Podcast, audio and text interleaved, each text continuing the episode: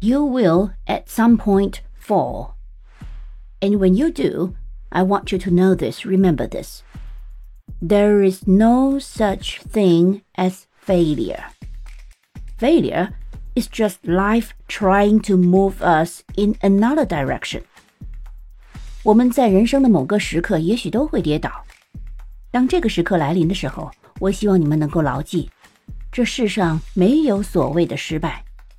我们口中的失败，只不过是生活正努力地将我们领向一个全新的方向。When you are down there in the hole, it looks like failure. It's really okay to feel bad for a little while.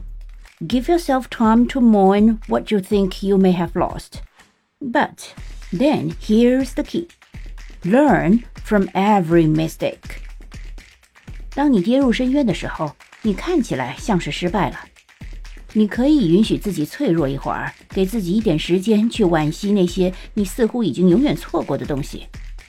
但此刻，你更应该做的是，在每一次的失败中找到属于你自己的方向、方法和力量。